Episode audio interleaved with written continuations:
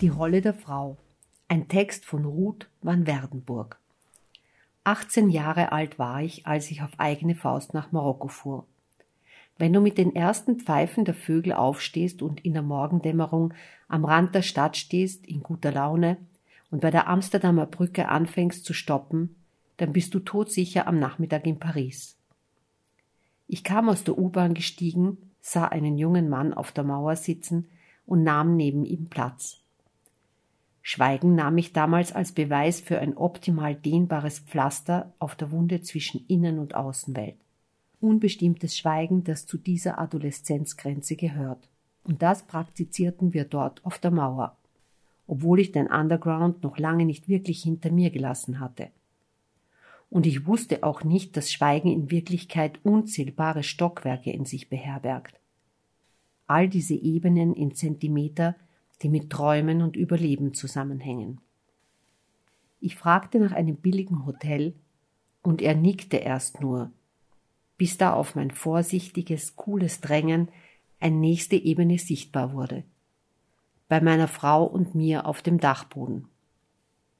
Zwei oberflächlich gesehen nette Tage verbrachte ich dann in Paris unter nicht zu argen einsamen Umständen und ich verabschiedete mich von den beiden noch nicht lang fertig studierten Anthropologen, die vorhatten, in zwei Monaten nach Südamerika zu reisen und lange zu bleiben.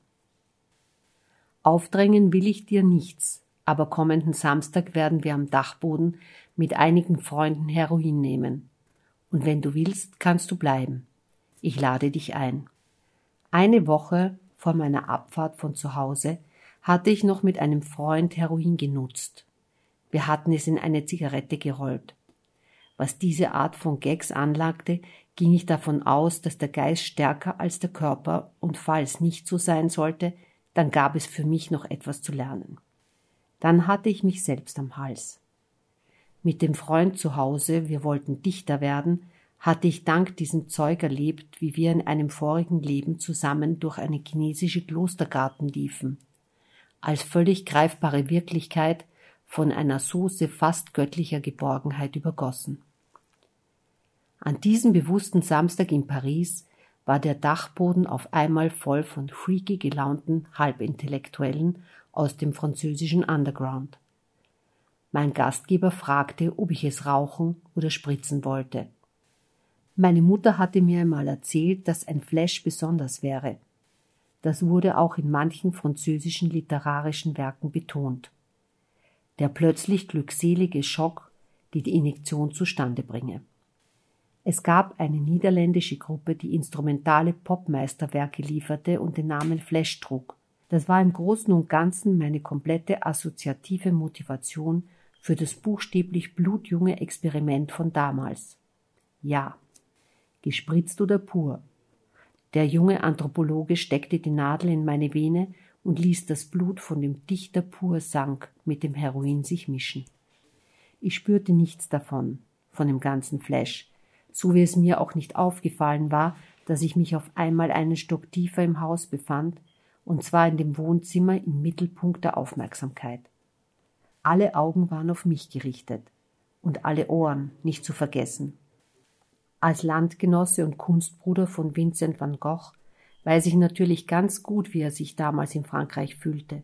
Arles, Paris, es schien mir in dem Moment alles gleich. Zu meinem Erstaunen erklärte ich auch noch auf Französisch, wie Vincent van Gogh vom Prediger Aspiranten zum Malermetier gerutscht war. Es war alles dasselbe.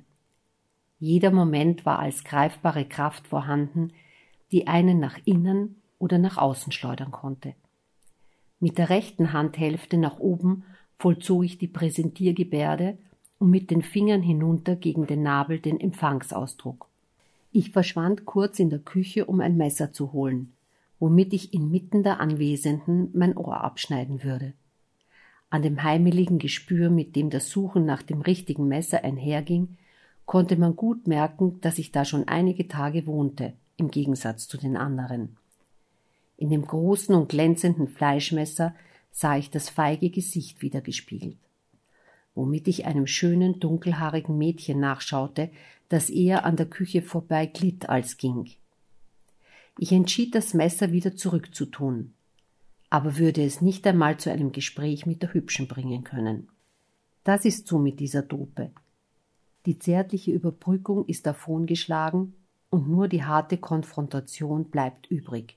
Und mein Publikum, das so gespannt und aufgeschlossen auf mich wartete, ich konnte es beinahe nicht über mein Herz bringen, wieder mit zwei Ohren im Rampenlicht zu erscheinen.